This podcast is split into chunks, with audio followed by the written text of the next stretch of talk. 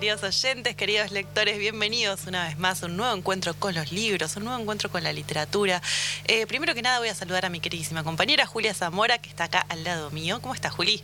Hola, Vicky, muy bien. Hola, Bien. oyentes, lectores. Sí, muy bien. Eh, muy contenta porque volviste al estudio también. Ay, gracias. Le salió muy bien el programa la semana pasada. eh, las bien. escuché, me encantó. Eh, ya está disponible en Spotify, ¿no es Sí, cierto? ya está. Me gustó mucho Sara Gallardo. Aparte, no la habíamos trabajado. Cuando vi que habían elegido ese, esa opción, me pareció eh, genial. Sí, Eh, y bueno, Enero es una gran novela, así Sí. que me, me gustó mucho. Y la exploraron muy bien, además. Sí, después hicimos el último bloque ya de peli como para... para... No, pero te noté como muy suelta, muy Sí. cómoda. Ah, ella también. Sí. Eh, pero eh, ella la tiene re clara con sus. Yo la sigo en redes.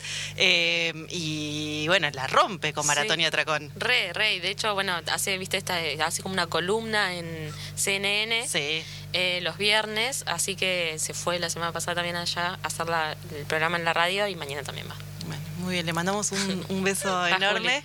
Eh, y hoy también, ¿no? Tenemos eh, algunos invitados estelares, eh, todos con una participación un poco más chiquita, tal vez, pero con, con un abanico bastante amplio Sí. de, de amigos acá de la casa, ¿no? Sí, nos encanta porque estuvimos preguntándole sobre sus talks como lectores. Sí. Este es el segundo programa que hacemos sobre esto. Porque nos habían quedado muchos temas afuera la otra vez, como Y que nos quedamos todavía re manija. Me parece que va a haber un tercero también. ¿Vos decís? Sí.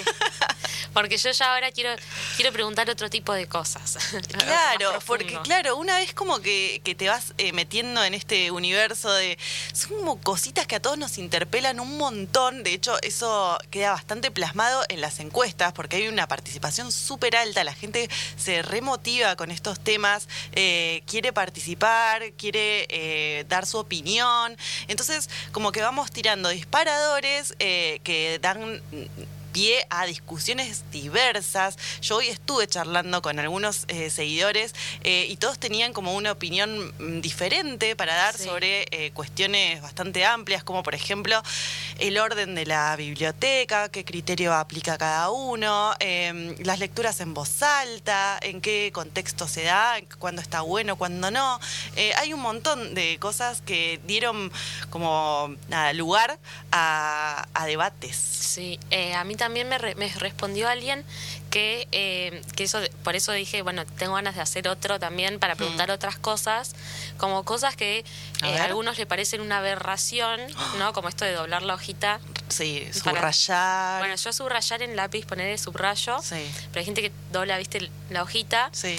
Y eh, un amigo me dijo que él escribía, al final de los libros, cuando era chico, Sí. escribía como, como un breve comentario. ¿Qué le pareció? Claro, pero cuando era chico, sea, entonces ahora los, re- los ve y están todos escritos y que algunos está como los nombres de las que le gustaban. me también. encanta eso, me encantan las intervenciones en los Aparte libros. yo lo pensaba, bueno, yo eso lo hacía en mi diario íntimo o en mi agenda, pero Sí. los varones quizás no se les compra diario íntimo. Es verdad. Entonces él necesitaba descargar esa escritura en algún lugar, lo hacía en un libro. Me encanta, Me me- gusta. me- la verdad me, me sorprende, no, no le- bueno, eso está bueno también, Eso ¿no? Como quiero que- saber, como la particularidad de cada uno, porque nosotros hacemos preguntas genéricas, Sí, pero ¿cuáles son los toxitos que no comparten? Claro, esas rarezas, esas cosas que, que nos sorprenden y nos llaman la atención, eh, me parece que eso es muy interesante en, en estos episodios, así que dan lugar a eso, a, Yo, a por que nos ejemplo, me cuenten. di cuenta que tengo una parte de la biblioteca Sí, que tendría que venir como con explicación.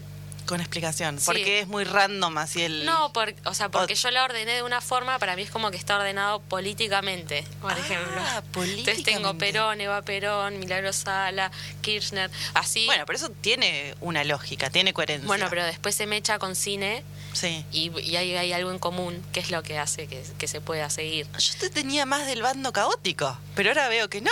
Bueno, es que, bueno, sí, ahí te- es que tengo dos, dos bibliotecas. A ver. Una que es para mostrar Yo conozco esa. esa y la otra está en la habitación. Para, la para mostrar está ordenada. La- en realidad las dos están ordenadas pero con criterios distintos. La de la habitación son libros que ya leí, Sí. la mayoría, Y ahí hay un orden alfabético. alfabético. Alfabético, mirá Sí, pero porque eso, claro, eso lo hice cuando me mudé, lo haces Sí. una vez y listo. Pero después, ¿qué haces? ¿Tenés que estar metiendo en el medio? No. No. Entonces habilité otra, Sí. que ahí están los nuevos, Sí. Eh, los que son, por ejemplo, independientes o libros objeto, ¿Mm? y em, los prestados. Los prestados.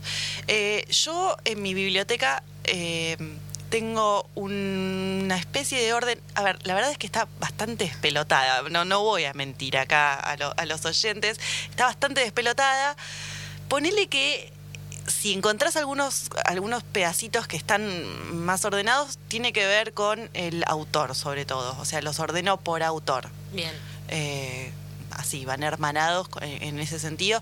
Pero ya, ponele, creo que si tuviera que ir un poco más profundo, lo haría también por género. ¿No? Sí. Eh, o sea, ciencia ficción, ponerle un estante, otro estante con eh, novela, otro con novela gráfica, otro con. Claro no sé. Bueno, yo me descubrí ahora mirando también para el programa hmm. que tengo como una parte bastante sustancial de, eh, no sé, todo lo que sería divulgación científica. Esos los puse todos juntos. Bien. Porque son es distinto, digamos. Claro, yo tengo un estante bastante grande eh, de literatura infantil, porque bueno, ah, eh, por, mis hijos tengo como varios de, esos que se me fueron acumulando, tengo un estante ahí, tengo otro enorme, entero de Stephen King, porque eh, mi, mi, pareja era como muy fanático, así que tengo un... Aparte ocupan lugares. Son enormes, sí. Y bueno, y después están como en el medio todos los míos que son un despelote total bastante caótico. Sí, y yo después también quiero preguntar qué hace la gente con libros que sabe que no va a volver a leer, hmm. que lo dejas ahí, lo regalás, soltar, ¿qué haces? Y es un gran tema eso. Porque a mí me pone mal juntar tantas cosas también. A mí también. Y algo, y tener ahí eh, como en exhibición hmm. cosas que capaz que no voy a ir a usar. Sí, pero como que el tema del libro excede un poco al uso, ¿no? Es un objeto. Eh, a mí, algunos los, los, los largué y otros como que los, los tengo muy, muy muy atados a mi corazón y no los puedo no los puedo liberar. Justo viste que ahora con la lluvia que hubo en Buenos Aires se, inundó. Hicieron eh, la venta de, libros mojados. Ay, lo vi, como que tenían diferentes mesas, eh, con dependiendo del estado de, cada libro, a ver si estaba muy mojado, menos mojado, eh, si había que ponerlo a secar un poquito, hicieron como una selección. Me dio mucha lástima, se rompió un caño de la Biblioteca Nacional y se inundó. No me sale el nombre de la librería. No, a mí tampoco. Hoy de hecho dije algo de una biblioteca, hablando con una amiga, no, no, no, me salió. Eh, sí, es una librería muy antigua, muy famosa de, Buenos Aires y estaban haciendo una colecta para, para recaudar fondos para, para, ver si podían remontar un poco la situación porque la verdad es que era bastante, bastante triste. Em, ojalá que lo puedan resolver y que nada, se recuperen pronto. ahora, ahora voy a googlear cuál era el nombre, no me sale en este momento, estoy muy mal de la memoria. En esta época del año creo que ese problema se agudizó. Eh, ¿Sabes a quién le preguntamos em, por esta cuestión del orden de... ¿A quién? A Lore. Ah, Lore Curruinca. Lore Curruinca, exactamente. Y tengo acá su, eh, su testimonio sobre cómo ordena ella su biblioteca. Y si te parece, lo podemos escuchar. A ver. ¿Querés? Hola ñañas, ¿cómo están? Eh, ordeno la Biblia creo que de un modo bastante tradicional, siguiendo lo, aprendido de tantos años de ir a bibliotecas, ¿no? Y de copiarles, copiar ese criterio. Eh, entonces va por, por, eh, por género, por, por catalogación, ¿no? Como están catalogados esos libros. Y me doy cuenta de que en general suelo tener más eh, teoría, más filosofía, más libros de crítica de lo que pensaba, ¿no? Como cuando era chica me imaginaba más lectora de literatura en sí, bueno, y ni, ni que hablar de, poesía, ¿no? Así que oscilan eso mis criterios, ¿no? Como un criterio más eh, eh, bibliográfico, ¿no? De catalogación, de, de cierta nomenclación eh, y, de gustos, ¿no? De, libros que ya no puedo dejar de leer y que siento que, tienen que tener un lugar sí o sí eh, en la Biblia de todos los días. Bueno, les mando un beso grande. Le mandamos otro a Lore y le agradecemos mucho su participación. Está buenísimo que se haya copado. Eh, y es interesante lo que ella dice, porque eh, a mí también me pasa eso. Cuando uno ordena la biblioteca, se da cuenta de que efectivamente a veces eh, tiene más libros de un género que, que, capaz que creía que no, no sé. Sí, es verdad. ¿No? Sí, sí, es cierto. Como decías vos recién lo de la divulgación científica. Claro, que yo no me había dado cuenta hasta que vi, los visualicé a todos juntos. Eh, sí, es cierto eso. Cambia la percepción cuando en la realidad Ahora justo eh, la semana pasada me había comprado un espejo y venía eh, en los bordes, viene una cosita como de... bueno, como de cartón para que no se rompa. Y pensé, dije, ay, los podría usar como separadores de género en la biblioteca. Porque son, es como un codito. Cartones? Sí, los cartones. Y ponerle tipo el género. Como si fuera una librería, digamos. Claro, está eh, buenísimo. Que estaría bueno capaz hacerlo. Hablando de. Ah, no. No, no, eso. Perdón. Eh, ¿Y querés que lea lo que dijeron en, Instagram? Ah, sí, sí, sí. De la clasificación. A ver, Preguntamos y por orden alfabético tuvo seis votos. Bien. Por editorial, cinco votos. Bien. Por género, 23. Sí, es que para mí tiene mucho sentido por género. Y después leídos y no leídos, 8 votos. Leídos y no leídos. Eso también es otra. Y porque... Mm, Se acumulan los no leídos. Claro, y los tenés que poner todos juntos. Sí, es verdad. Como para tenerlos ahí en filita, que te miren y te... Hola, me compraste y no me leíste. Exacto. Acá tengo como una especie de machetito que tenemos nosotros eh, con algunos, algunas cositas que encontramos en Google relacionadas a esto. Hay un sistema eh, que se llama sistema Do, Dewey, Dewey, ¿no? Ah, sí. Ahora lo vamos a contar un poco. Y tengo como algunas clasificaciones. Por ejemplo, por el apellido del autor, por eh, temáticas y géneros, por tamaño o color. Eso también me gusta. Esa me gusta. Puede quedar muy linda por color, ¿o no? Pero anda a buscarlo después. bueno, eh, pará, hay más. Por orden, cronológico, es muy difícil. Muy difícil, sí. Porque aparte que de edición, de publicación, ¿de qué? No. Mm. Y después el sistema DEWI, de clasificación, que es el que te contaba recién, eh, que es el que usan en las bibliotecas. Eh, y fue creado por Melvin Dewey, un bibliotecario de Massachusetts, de Estados Unidos, y bueno, eh, tiene todo como un criterio. Eh, ah, acá estoy viendo las. sí, tenés ciencias de la computación, información y obras generales. Filosofía y psicología, religión y teología, ciencias sociales, lenguas, pero creo que está más relacionado a, una biblioteca escolar, por ejemplo. Claro, una Cosa así. y después hablaba con Nico, Nico Guglielmetti, ayúdame con el apellido, sí, Guglielmetti, lo dije bien que también le mandamos un beso enorme. Eh, y él decía que en su biblioteca también reina el caos eh, y que llegado el caso, que a veces se puede llegar a complicar cuando uno necesita un libro puntual porque es todo un despelote, pero que en definitiva uno siempre termina encontrando las cosas. Claro, pues, al final aparecen. Aparte tampoco es que tengamos un millón de libros, o sea, en algún momento... Hoy igual me pasó que estaba buscando algunos para traer y no los encontré. Y entonces dije, uy, estos los presté y no recuerdo a quién. Voy a tener que subir un... ¿A quién le presté uno de esos, no? eh, pero sí, él, ¿sabes quién vi que los había ordenado? No, que esta, la de Decime un libro, había ido a una biblioteca, creo que estaban ordenados los de anagrama chiquititos por color, por colorimetría. Ay, es una locura hermosa eso. Sí. Bueno, el otro día vi, eh, me apareció ponerle en, en, Instagram, viste que a veces te ofrecen cursos y esas cosas. Ponerle que era de, no sé, doméstica, una cosa así. Era un curso para aprender a ordenar tu biblioteca. Me pareció un montón. Pero aparte, yo a veces digo, o sea, me llego y digo, miro la biblioteca y digo, me gustaría ordenarla. Hmm. Pero nunca llega ese día que diga, bueno, hoy me voy a poner a ordenarla. Porque. No, para mí cuando llega es más así como que. Por eso viene solo. un día agarro un libro y bueno, y lo empiezo a acomodar y como que la inercia me lleva, pero no lo, si lo pienso no lo hago. No. Acá, por ejemplo, hay gente muy fanática que eh, tiene programas online para catalogar libros, eh, planillas de Excel, ojo. Bueno, yo lo de las planillas de Excel lo he hecho eh, cuando los he tenido en cajas. Hmm. Eso está bueno, como decir, bueno, a ver en qué caja está, hmm. para saber lo que ya está ahí adentro y tener que abrir la caja y mirar todos. Sí. Eh, no, obvio, pues siempre es útil el orden, siempre es práctico. Eh, es difícil de aplicar en mi caso, pero bueno, la verdad que lo aplaudo, ¿no? Y aparte, para la gente, vos por ejemplo le pasás un trapo a los libros Ay, los míos tienen una mugre. Yo el otro día que los acomodé, les pasé así medio, como, pero por el borde. plumero. Claro, sí, en realidad no tengo plumero, me pasé otras cosas así como, como para plumerear. Sí. Pero eso me pone un poco mal también, que estén ahí juntando tierra. Y es un bajón. Porque, y, bueno, ¿sabés que no pueden estar muy apretaditos? Esto lo, ah, lo aprendí cuando, directamente. cuando estuve en la librería trabajando, como no pueden estar ni pegados eh, digamos, contra el fondo de la biblioteca.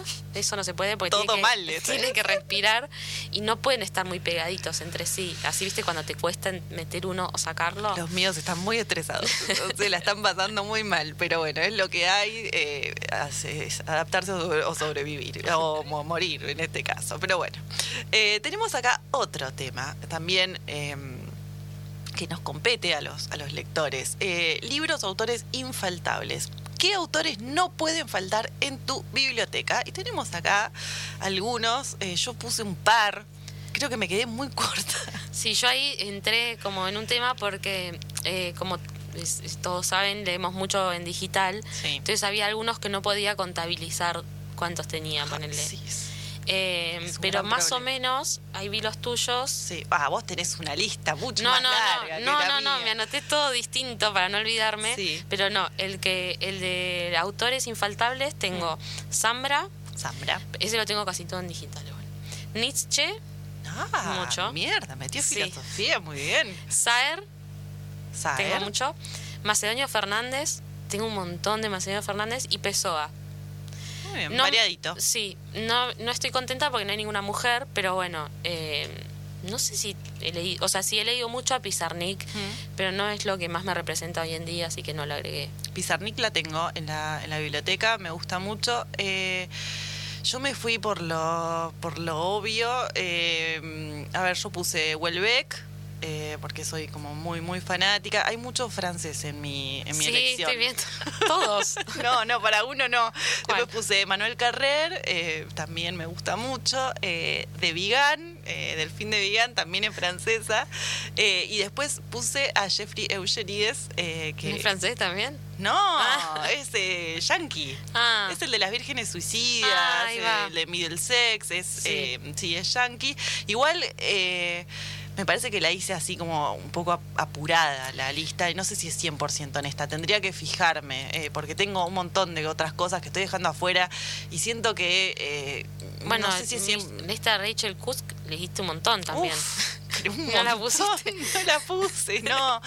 Bueno, es lo que hay. Eh, Pero sí entiendo porque son todos autores que yo igual relaciono con tus gustos. Sí, sí, sí, em, sí, sí. O sea, son cosas que yo leo, pero bueno, eh, siento como que me quedé muy corta. Le tendría que haber metido un poco más de garra a la lista y estaba, estaba apurada cuando hice el, Y les preguntamos también a eh, nuestros seguidores a ver cuáles eran. Ahí igual en, Instagram para acortar un poquito pusimos tipo los tres infaltables. Sí. Y nos respondieron, por ejemplo, a ver. Ruiz Zafón, sí. Schweblin, Allende, Silvina Ocampo, Mariana Enríquez, uh, Virginia Woolf. me encanta. Sí, Leila Guerriero nos encanta, Lemebel. Leí un montón de Leila, también tiene que ir en mi lista. Bonegat, Lamberti, eh, Manuel Puig. Ay, Manuel Puig me, gusta mucho. Carver, Carrer de Vigan, mira acá hay alguien que es tuyo. Jane Austen, eh, Chekhov, Kafka, Abelardo Castillo, Casas, Fisher, Enrique, mira Enrique cuánto sale. Eh, Raymond Carver, eh, Yoconda Belli, Yuxuk, Martin Cohen, Yanamico, Lispector, Tolkien, Bodoc, bueno, Borges, eh, a Regis no le gustaba Borges, bueno, Borges, Di Benedetto, Cundera, Huelbeck, Galeano, bueno, Galeano. Galeano, ¿te gusta Cundera? Ay, a mí tampoco. Qué bien. Perdón, oyente, que no contesto. y después, bueno, el Luján, que la queremos mucho, dijo María Moreno y Dufour Mantel, la que tenemos nosotras, un libro cada una, ¿viste? Que yo me compré negro y vos del rosa. Ah, verdad. Esa podremos hacer un especial con Luján. Ese está en mi, mi pila de, no leídos. claro. Bueno, yo lo traje, pero le leí hasta la mitad. Y lo dejé. Eh, bueno, re variado. Me Muy variado, me, encanta. Aparte de esto, posta, me encanta que participen y nos cuenten a ver qué libros les gustan, qué tipo de literatura. Aparte así sacamos ideas nosotras también, porque siempre les recomendamos nosotros y sí, ustedes. Sí, sí, sí, recontra. Em, después también mm, hablamos eh, por el tema de las editoriales.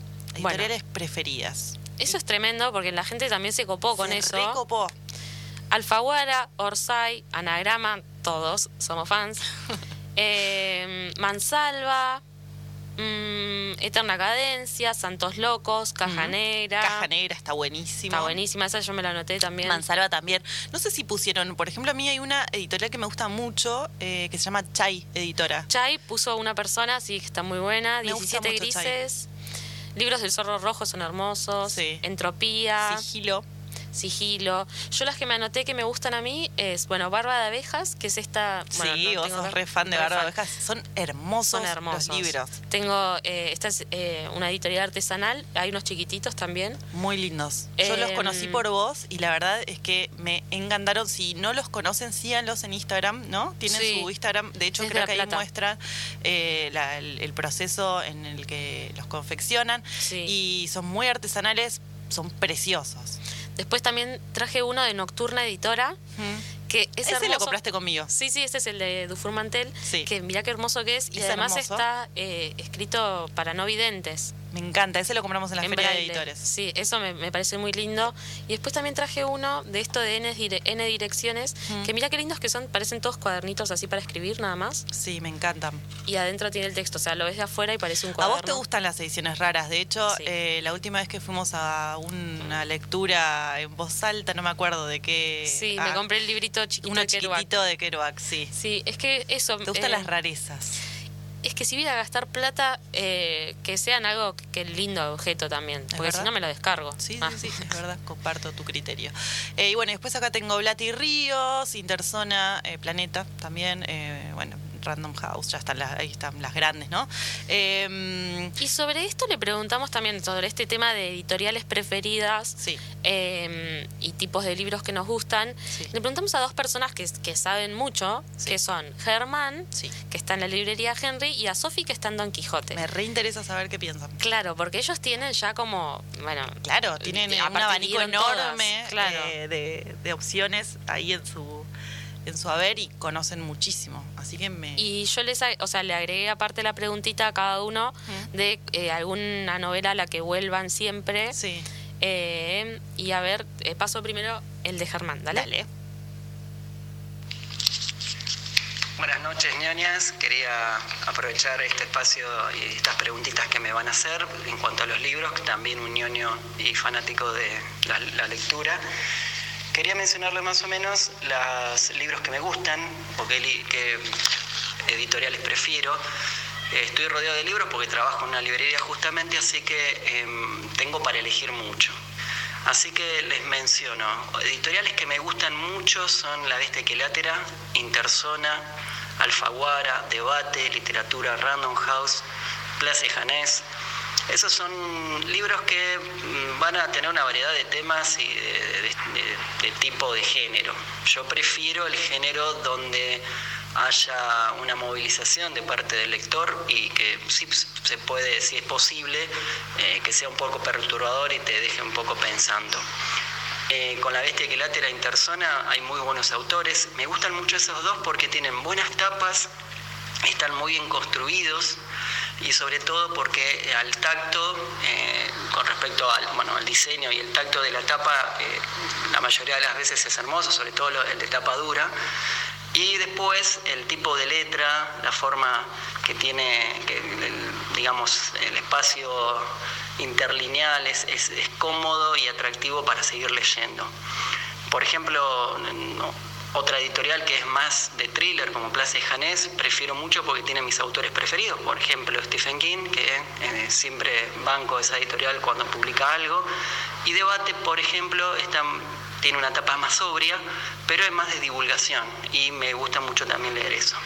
Y literatura Random House, si bien tiene una está armado bastante sobrio también, pero tiene muy buenos autores y los, diseños de tapa son muy buenos. También quiero aclarar que Impedimenta se lleva el premio para como mejor diseño de tapa.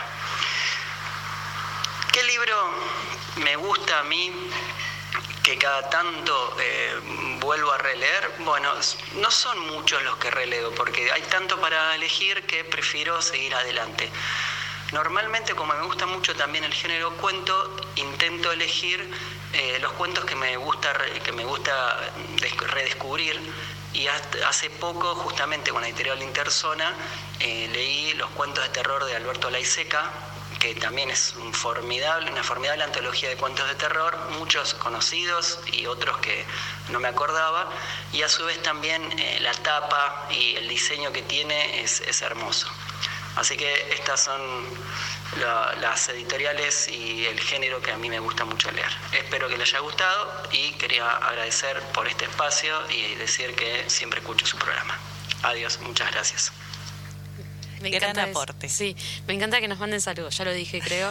Eh, Gran aporte, lo queremos tener acá, a Germán, a ver cuándo viene eh, acá al estudio, queremos que, participe de, algún programa. Está invitado, reafirmamos una vez más la, convocatoria, así que lo, esperamos. Sí, eh, claro que sí. Cuando quiera venir. Y está el de Sofi también, que respondió lo mismo. O sea, que la misma pregunta. Claro, sí, sí, sí, con el mismo tema, su opinión. ¿Cómo están, ñoñas queridas? ¿Todo bien? Bueno, ya que me han consultado, les voy a contar un poco de, mis gustos literarios. Me preguntaban un poco uh, como qué me, me, atraía, o qué tapas, o qué, estilos me gustaban. Eh, me es difícil, en realidad me gustan mucho, mucho, mucho, me atraen mucho las tapas de, en general de editorial Impedimenta, me parecen preciosas pero eh, tengo como un fetiche que no me puedo resistir con los libros, las tapas de editorial Anagrama. También me pasa con un poco como con las personas que me interesan también porque sé que en general son lecturas que me gustan mucho, más allá de sus tapas, entonces cada vez que veo como un libro así de, de anagrama la pasada, es como que se me va el ojo y este y terminan siendo en general también buenas elecciones. Así que las tapas de anagramas como que ya tengo el ojo entrenado para detectarlas ahí a, la pasada eh, y son las que más me suelen llamar la atención. Hay libros ilustrados y tapas muy hermosas, pero como que ahí sé que además de la tapa, el contenido en general me suele gustar mucho.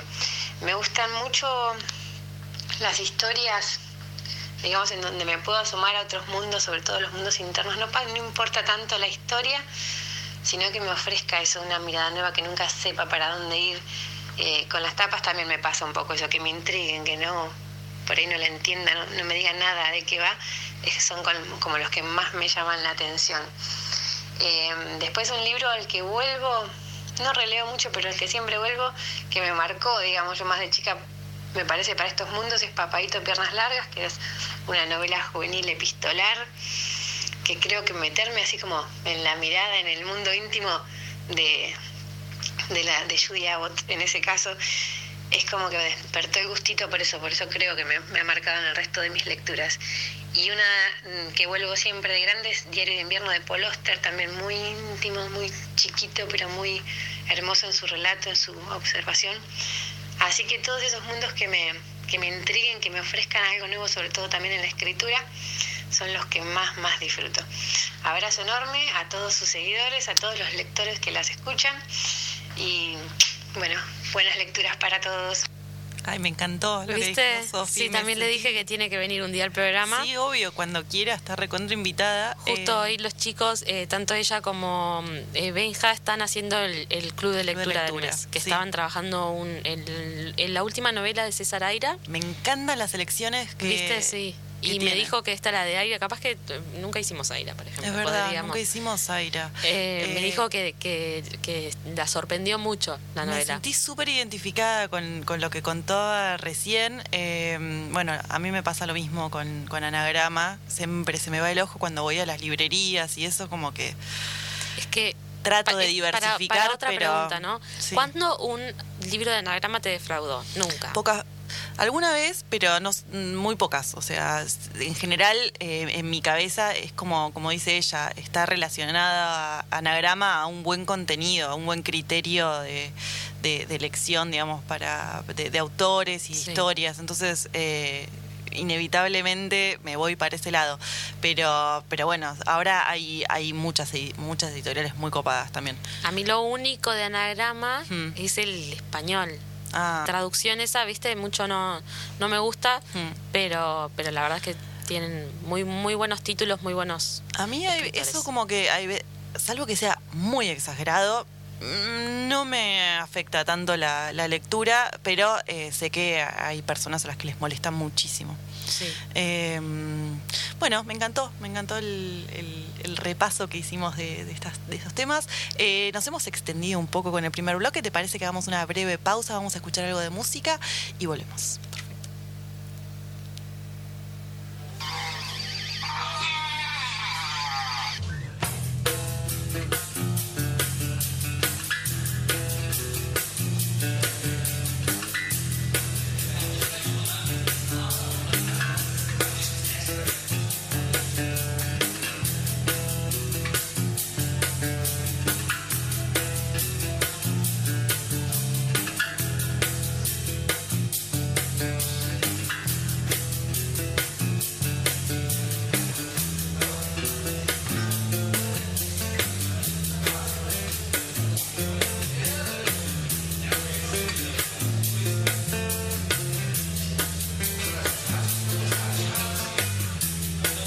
As the love song set us free. Too many people down, everything turning the wrong way round. And I don't know what love will be, if we start dreaming now. Lord knows we never clear the clouds. And you've been so busy lately that you haven't found the time to open up your mind and watch the world spinning gently out of time.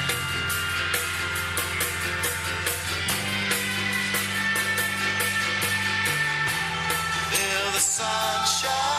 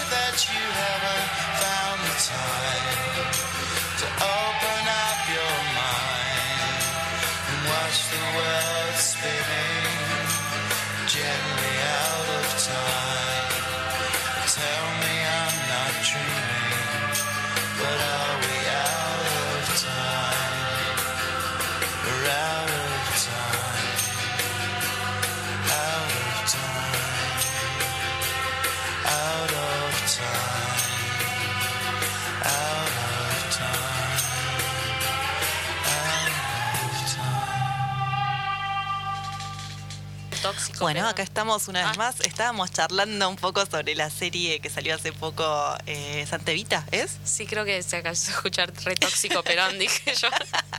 Porque justo eh, notaba eso, que es muy tóxico. Es que se nos terminó el tema y, tuvimos que volver así medio intempestivamente. Claro, que precisamente eso hablábamos, que está basada en una novela de Tomás Eloy Martínez.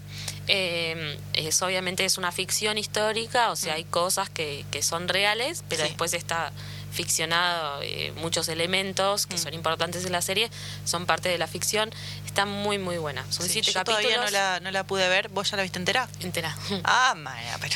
Es que está muy buena. está muy buena. Bueno, cuando, cuando pueda la, voy a ver. Todavía no, no tuve oportunidad, pero tengo muchas ganas. Eh, sé que está muy bien rankeada, que, tiene muy buenas críticas, así que me picó el bichito. Cuando pueda la, encaro. Em, volviendo a el tema de la literatura y em, los lectores y nuestros talks y, manías para, para leer. Em, seguimos con estos disparadores que elegimos para debatir diferentes cuestiones eh, y un tema bastante bastante complejo que eh, todos tenemos que atravesar en algún momento de nuestra vida es eh, los libros en la valija. ¿Cómo seleccionamos los libros en la valija? ¿Cumplimos nuestras expectativas lectoras cuando efectivamente estamos de viaje? O sea, uno se imagina eh, que, viaja y va a leer un montón, entonces te llevas libros para elegir y esto y el otro y cosas que todavía no pudiste leer y tenés ganas y dices, ahora que tengo tiempo. ¿Qué pasa después en las vacaciones? Nadie lee. es muy difícil. Yo pensé em, en esta pregunta también. Hmm. A veces a mí me ha pasado que, o sea, de elegir demasiado bien el libro y después ni tocarlo. Sí. Entonces, medio como que, bueno, ahora no, no, idealizo tanto la selección. Sí. Sí, eh, la última vez que hice un viaje así como grande, que fui a Brasil, mm. hice, me compré las crónicas de Lispector y cuando ella estuvo ah, en Río. Eh, sí, temático. Entonces estaba bueno que es medio parecido a, algo que va a mencionar ahora Luján, que le preguntamos a ella, Luján Stasivicius, que el año pasado estuvimos hablando sobre Ocean Wong con ella y ella nos, nos contó más o menos cómo selecciona y vas a ver su respuesta está como... Eh, no es cualquier cosa, o sea, depende de que Seguro, viniendo, de de Luján no, hay chances de que sea cualquier cosa, debe ser muy premeditado todo. Claro, y de, y de acá eh, nos va a dejar pensando a todos. A, ver, a ver, me reinteresa. Hola, ñoñas de mi corazón. Ah, encantada de estar con ustedes hoy. Eh, a mí me tocó la pregunta sobre libros y viajes y el cerebro se me dispara como para dos o tres lugares diferentes. Primero lo pragmático. Si viajan en avión, los libros van siempre, siempre, siempre en el equipaje de mano, que es el único que no se pesa y que nadie se espera que sea pesado tampoco. Así que, sobre todo para la vuelta, si pasaron por un lugar donde hay librerías este, incitantes al consumo, eh, siempre el, mejor, la mejor apuesta es poner los libros en el carrión. Luego, eh, para viajar, em, a mí una de las cosas que me gusta es cuando voy a un lugar por primera vez, si llevo un libro de ficción, sobre todo de ficción, eh, me gusta a veces saber si puedo llevar un libro que tenga que ver con el lugar al que voy, porque está bueno em, estar leyendo algo y por ahí eh, recorrer esa ciudad y mirar cosas como de, esa zona. Eh, una vuelta muy interesante que me pasó una vez también es eh, que no sea necesariamente del siglo XX el libro, entonces ves que quede todo eso que se está describiendo quedó en pie. Eso con ficción, con no ficción no sé si me animaría tanto. y por último, em, una de las cosas que, esto porque Juli lo sabe, y creo que quiere que lo cuente. Una de las cosas, em, qué libro llevar, es bastante intuitivo. Yo tengo una pila de libros eh, cerca de las valijas, de hecho, por las dudas que se me avecina un viaje este, totalmente sorpresivo y no me tenga que poner a pensar qué llevo. Y una de las cosas que hago es em, llevar un libro, leerlo durante el viaje y donde sea que me agarre el final del ese libro, dejarlo ahí, porque siento que es con donde el libro se quiere, se quiere quedar. Así que me ha pasado de dejar libros en plazas, de dejar libros en hoteles, de dejar libros en, diferentes lados que siempre espero que alguien más eh, lo encuentre porque a mí todavía no me pasó, pero qué bueno estaría estar de viaje o estar en tu ciudad y de repente encontrarte un libro es como un regalo que alguien te deja sin, sin conocerte.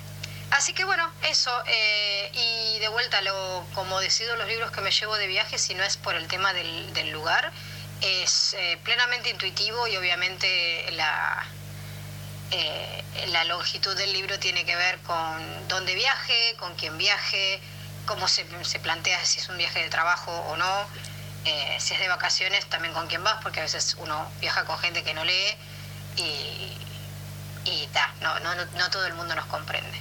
Bueno, espero que, les haya gustado. Obviamente, em, podemos seguir hablando siempre de libros y de viajes, que son dos cosas que creo que son favoritas de todo el mundo. Un beso grande. Qué genial esa respuesta. ¿Viste? No, De principio a fin. Está todo pensado impresionante. O sea, voy a aplicar esa lógica de ahora en adelante siempre. Me parece increíble. Y muy bien esto también de pensar con quién viajas. Porque es cierto que, capaz que nosotros que somos muy manijas, estamos ahí en el viaje como, bueno, a ver en qué momento puedo leer, pero si la otra persona no lee o no, no tiene ese espacio así, digamos, de, en solitario, ¿qué hace? ¿Te pones a leer solo? No, no, súper organizado y súper eh, coherente. Y me gustó mucho lo de llevar, que bueno, es parecía lo que decías vos, lo de Clarice Lispector, eso de elegir autores eh, que hayan narrado una historia en, el lugar donde vos vas a estar visitando, entonces tenés como el contexto directamente eh, ahí y me parece genial. Y bueno, nada, lo de dejar el libro donde lo terminás me parece hermoso. Es hermoso. Es hermoso, eh, ya algo me habías contado vos, pero bueno, la verdad es que me, parece, me parece muy lindo, un gesto muy lindo. Y mm, aparte ella vive en Estados Unidos estuvo acá hace poco, eh, la, vimos un, un ratito y después en su Instagram mostró que se llevaba una valija llena de libros, o sea, se había comprado de todo. Es, muy buena la data que tira la del aeropuerto, lo del Re. yo no es algo que pensaría y ella es cierto que en cada viste que en cada aeropuerto tenés para comprar, ella siempre a último momento agarra y manotea libros. Se llevó un montón ahora porque lo mostró en una foto o en un video eh, y claro, tenía un montón de libros. Así que eh, gran data, gran data nos tiró Luján, le mandamos también un abrazo enorme. Eh, nos encanta tener su, su testimonio por acá. Así que, mm, bueno, pero tenemos más temas, tenemos más, temas. Y dos audios más todavía. yo siempre nos resulta muy, muy complicada la gestión del tiempo con, estos episodios porque tenemos muchas cosas, queremos hablar de muchos temas y después este no, no nos da, ¿no? No. Eh, Algo que preguntamos también, que yo sé que creo que vos llevas pero yo no. Sí. Eh, preguntamos sobre esto de si la gente lleva o no el registro de lo que lee. Sí. ¿Vos, vos usás o no una aplicación? Yo uso Goodreads eh, y después tengo en mi blog de notas eh, una lista de los libros que voy leyendo en el año. Entonces tengo, por ejemplo, por, mm. por mes. En enero leí tan, tal, tan, así. Ah. está clasificado. Es como que siempre me gustaría hacerlo, pero son cosas que hay que hacer como en año nuevo, ¿no? ¿O cuándo haces vos? no, o sea, ponele que eh, tengo una meta anual y ojalá este año lea tal cantidad de ah, libros. metas también. Mm, generalmente no las cumplo, eh, pero sí voy anotando. Me gusta mucho cuando termino un libro ir a anotarlo. O sea, es como. Claro. Mm, me da placer. Sí, yo ahí preguntamos en, Instagram y mm. hay 16 eh, personas votaron que sí, que llevan la lista. Sí. 20 va 26 que no, pero que deberían. Bien. Así que la mayoría creo que no nos lleva, eh, pero pero está bueno porque también después si no te olvidas, yo lo que hago igual es que subo fotos a Instagram mm. y después lo pongo en historia destacada en un lugar tengo lo de los ah, libros. Bueno, tenés entonces una especie de registro. tenés registro. Sí, sí, creo que sí. Bueno, eso está bien. Eh, sí, yo lo tengo en el blog de notas y después tengo esta aplicación, Goodreads, eh, que ahí ya directamente le puedo poner aparte una clasificación, o sea, cuánto ah. me gustó y puedo ver críticas de otros lectores y hay como una especie de red social de gente. Claro, y te recomiendan en base a lo que leíste y puntuaste. Sí, pero no, le doy ni cinco de bola a ah. eso, no, solamente lo tenía más para una cuestión de, de registro y en algún momento tuve algún problema y me pasé al blog de notas, así que ahora estoy como con ah. una pata en cada lado, más con el otro que. Pero sí, yo eh, si no, la verdad es que me pasa que me olvido muchísimo. Yo no me acuerdo los últimos, si me pedís los últimos cinco libros que leí, me acuerdo dos con suerte y. No, aparte yo capaz que no sé el título, digo, bueno, el de tal, pero. Sí, entonces eh, eso como que me, sirve, eh, me da tranquilidad mental. Em, después otro tema, este para mí, este para mí es un temón. ¿Cómo seguir después de un libro que nos partió la cabeza? El duelo. ¿Qué pasa después que terminamos un libro que nos rompió todo? poeta chileno. ¿Por qué se terminó poeta chileno? Claro, como que y quedás con un vacío, con una sensación de cómo seguir después de acá. O sea, ¿qué otra historia yo voy a conseguir que sea tan tan eh, vuela cabeza como esta? Y, bueno, eh, es difícil, ¿no? Sí, eh, sobre todo la parte en la que uno después, digamos, va y manotea un par de libros. Sí. y arrancás y decís, oh, esto no me gusta, no me gusta, esto no me gusta. Te queda la vara muy alta. Claro, y capaz que no es la culpa del libro nuevo, sino del libro anterior. Entonces es muy difícil eso. A mí lo que me ha pasado es que trato de transicionar con otro del mismo o misma autora. Sí, pero... Pero no pasa lo mismo, porque si no son los personajes, ¿viste? No, y aparte a mí me pasa ponerle eh, que, que como que a veces leo libros del mismo autor, pero ya como que el registro me empieza a aburrir y digo, mm, no sé, o sea, incluso con el mismo autor suele fallar. Pero bueno, es, es un tema, me ha pasado con series, o sea, personajes que muy entrañables que después decís cómo voy a hacer para seguir mi vida. Claro pero eventualmente llega otro mejor o tan bueno y como en la vida con el amor como en todo no eh, un clavo saca otro clavo por lo general. sí, siempre vienen otras cosas eh, y sobre este tema le estuvimos preguntando a eh, nuestro psicólogo de confianza a Gonza que, que, bueno siempre nos gusta nos gusta pedir su, su, opinión y nos aporta cosas muy interesantes. En este caso otra vez lo hizo y quiero que eh, lo, escuchen para compartir con ustedes su opinión sobre esta cuestión. Ahí va. Buenas, ¿cómo están las ñoñas? ¿Cómo están los oyentes? Espero que muy bien. Con respecto a la pregunta que me han hecho, creo que el proceso del duelo tiene muchas similitudes con eh, la experiencia que se da al terminar una novela, una lectura que nos ha atrapado muchísimo y quería remitirme a Freud cuando comenta que una característica de la persona que atraviesa un duelo es que percibe que el mundo se ha vuelto pobre y vacío. Es algo que, se repite mucho, sobre todo esto de sentir un vacío luego de una lectura.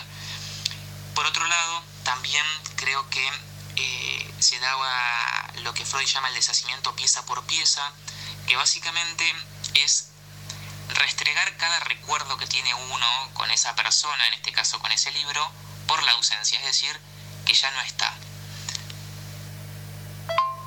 Si bien creo que no se debe hablar de un duelo propiamente dicho, hay una situación de pérdida eh, de este universo que se crea, de estos personajes que uno conoce y con los cuales se encariña, que genera eh, que la persona luego pierda el interés por el mundo exterior y atraviese un breve momento, pero bueno, un momento al fin, en donde tiene que retirar, digamos, la libido de ese universo, de esa lectura para poder ponerla en otra.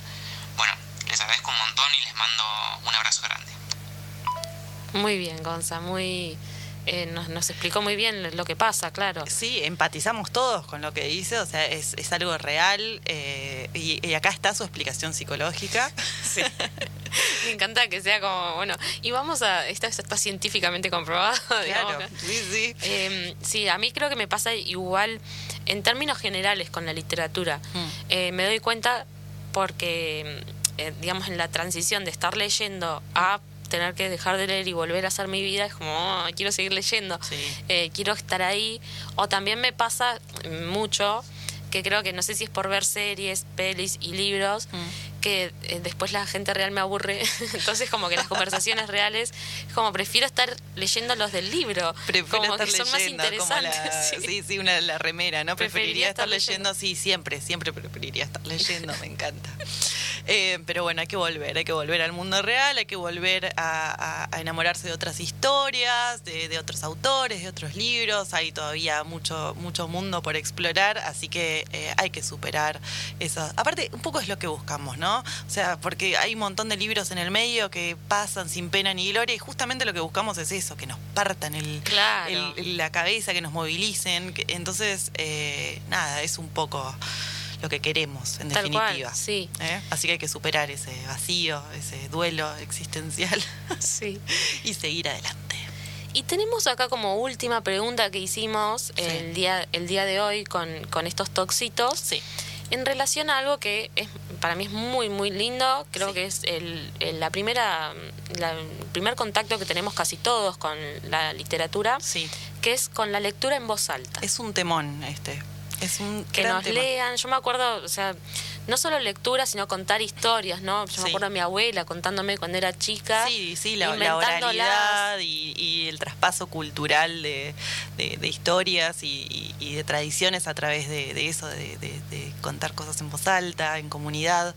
Em, eh, la verdad es que se comparte de, otra forma.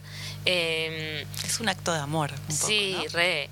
Y, también te concentra más en lo que estás leyendo. Al menos yo las veces que he tenido la experiencia de leer, incluso para mí misma, en voz alta, conecto mucho más que si estuviera leyendo en voz baja, porque a veces leyendo en voz baja me desconcentro también. O sea, no es que estoy todo el tiempo. A mí depende de quién lo lea, a veces conecto más, otras menos. Eh, yo durante muchos años le leía a, mis hijos, eh, le leí, por ejemplo, la saga completa de Harry Potter, la del Señor de los Anillos, todos los, todas las noches le leía un capítulo por no sé cuánto tiempo, por lo menos seis Para años. leer todos esos libros, sí. Sí, eh, y, y me pareció un ritual hermoso, me parece muy lindo leer en, en voz alta. Eh, recién antes del programa charlábamos sobre esta cuestión y, bueno, vos me contabas también, ¿no? Que, con, un, con, un compañero eh, leían eh, un pedacito cada uno de, un libro. Sí, estamos leyendo un libro que es así de en tono de humor y es como hasta más gracioso compartirlo, leerlo en voz alta. Sí. es otra la experiencia. Está bueno eso. Sí, sí. A mí también un compañero de, de la facultad me contaba lo mismo, que cuando se iban de campo campamentos con su grupo de amigos, elegían un libro entre todos y eh, leían eh, todas las noches un capitulito, un pedacito cada uno. Eh, y me parece hermoso, súper enriquecedor leerlo así en, lectura compartida. Y sobre este tema le estuvimos preguntando a el queridísimo Rey Bufón, que le mandamos un saludo enorme y también lo queríamos tener presente en el episodio de hoy. y esto es lo que nos contaba. Hola Vic. Eh, bueno, dale. Eh, sí, creo, cada vez me voy convenciendo más, ¿no? Que un texto, más que nada los textos poéticos, ¿no? Eh, se terminan de, escribir en, y de reescribir también la lectura en voz alta, ¿no? creo que una manera también de, de ver cómo, cómo funciona lo escrito es ponerle, ponerle voz, ¿no? Y bueno, y trabajar en la voz, entonación, modulación, ritmo, cadencia. Eh, eso es algo muy, muy importante, ¿no? Porque eh, no es nada más leer en voz alta, ¿no? Estaba tratando de recordar en qué momento, porque la norma antes, hubo una época en la Edad Media antes, hasta ese momento que la lectura se hacía en voz alta, ¿no? Bueno, el trabajo de los aedos, rapsodas, ¿no? Eh, jubilares era, era recitar en, voz alta. Eh, y, pero hubo un momento en la Edad Media, no recuerdo quién, o no, recuerdo bien qué texto habla de, eso, que se empezó a leer en, eh, empezó a leer sin, voz, ¿no? como para adentro, como ahora tenemos normalizado. ¿no? Y, bueno, sí, yo lo disfruto mucho lo trabajo también generalmente a la noche, ¿no? ya cuando se han suspendido todas las actividades eh, para con el mundo y cuando me dispongo a leer eh, trato de en su mayoría de leer en voz alta, ¿no? más, más que nada la poesía. ¿no? Eh, la narrativa en sí soy más de, leer, disfrutar de esa voz también interna, ¿no? y cómo esa voz también va, va poblando ¿no? Lo relatado, las imágenes, ¿no? lo vivido. ¿no? Pero lo que es poético sí me gusta, ¿no? me gusta, me gusta leerlo en voz alta, eh, me gusta también para trabajar mi, mi propia voz, para después leer lo, propio. ¿no? Y, y bueno, eh, sí, sí, creo que es eh, importantísimo. A mí me pasa que cuando escucho algo que, que me afecta, o no me afecta es cuando lo, escucho más que nada, eh, cuando escucho esa voz, ¿no? Eh, y bueno, de ahí, de ahí puedo extraer, digo, si lo, lo que se está contando eh, tiene, tiene afectación para mí, ¿no? Y,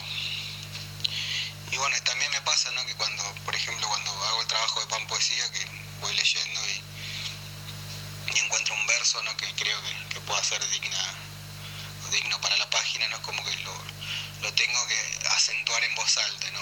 Ponerle voz, decir, bueno, ah, esto, es como subrayar, ¿no? Con, con el fibrón, ¿no? Bueno, esta, esta idea, ¿no? Este verso, esto vale, ¿no? Este, bueno, a ver cómo suena, ¿no? En voz alta, ¿no? Así que, sí, es una actividad que yo lo disfruto. Eh, y, y, sí, es, es muy, para mí es muy importante, ¿no? Leer en voz alta. Bueno, esto era lo que nos los decía y claro, eh, el tema de... Es un arte, ¿no? Leer en voz alta, o sea, es difícil. Sí, bueno, y Rey Buffon, él es poeta, participa de lecturas de poesía, de hecho muchas veces en su propia casa hace estos encuentros, entonces también es interesante preguntarle por eso. Y esto que mencionaba, lo de Pan Poesía, es que eh, por si no lo conocen... Sí, lo pueden seguir en Instagram. Claro, él lo que hace es que estos versos que le resuenan, que le gustan en particular, los hace en pan. Es espectacular. Yo quiero que nos pongan las ñoñas en pan. ¿Se Ah, puede? Le podemos pedir, mangazo. ¿Cuánto Eh, dura eso? O sea, No sé, está bueno. Y, si nos, No se pudre. ¿Nos lo comemos? Ay, no sé, no, ¿No? me parece que no sé, no, no lo hace para eso. ¿No? Va, no sé, creo que a los de la más médula les regaló una vez uno Sí, y lo tienen ahí como muy bien. O sea, claro, Quedó. le deben haber hecho algún proceso para, para no sé, para que no se pudra. Claro. Claro, algo Eh, pero sí, muy interesante lo que, lo que contaba, lo de la Edad Media y de cómo eh, tenemos ahora naturalizada la lectura en, eh, interna, Silenciosa, digamos, sí. silenciosa, eh, pero durante muchísimo tiempo fue muy importante, ¿no? Esto de, de- de lectura en, en voz alta y, mm, y sobre todo en algo como la poesía es más importante aún cómo uno lo lee. Sí, bueno, en eso pensaba en este evento que fuimos ahora hace poco que mencionabas en Factor C. Sí. Está bueno también eso, eh, conocer a los poetas Sí. leyendo ellos mismos su poesía. Sí, Porque la me parece entonación. genial. Es como otra cosa. ¿Sabés, Aparecen- ¿Sabés cómo lo pensaron cuando lo estaban eh, escribiendo y con qué tono? Entonces le aporta otro, ot- otra capa más, creo, Claro. a, la, a, la, a la poesía. Em, bueno, se nos fue el programa, ya vienen las chicas de Agenda Bahía, eh, quédense con ellas, que seguramente tienen eh, un programón, como siempre, la verdad es que la vienen rompiendo, eh, tienen de todo, síganlas en, en Instagram, que siempre cuentan ahí los, los adelantos, y aparte para, para conocer un poco de la movida local, ellas siempre están ahí con, con toda la data. Em, bueno, muchísimas gracias por acompañarnos en el programa de hoy, por participar, la verdad es que nos encanta que participen. La semana que viene vamos a estar entrevistando a Cassiari, Sí, se- sorteando dos entradas. Se prolonga una semana más el sorteo que lo íbamos a hacer hoy, pero finalmente lo vamos a sortear la semana que viene. Así que tienen más tiempo todavía como para ganarse esas entradas. Aprovechen, vayan a nuestro Instagram y eh, participen ahí, que, que bueno, hay dos entradas ahí disponibles para que se las ganen. Y bueno, este ha sido el programa de hoy. Eh, nos encontramos el jueves que viene con eh, más libros, con más historias y con más autores. Adiós.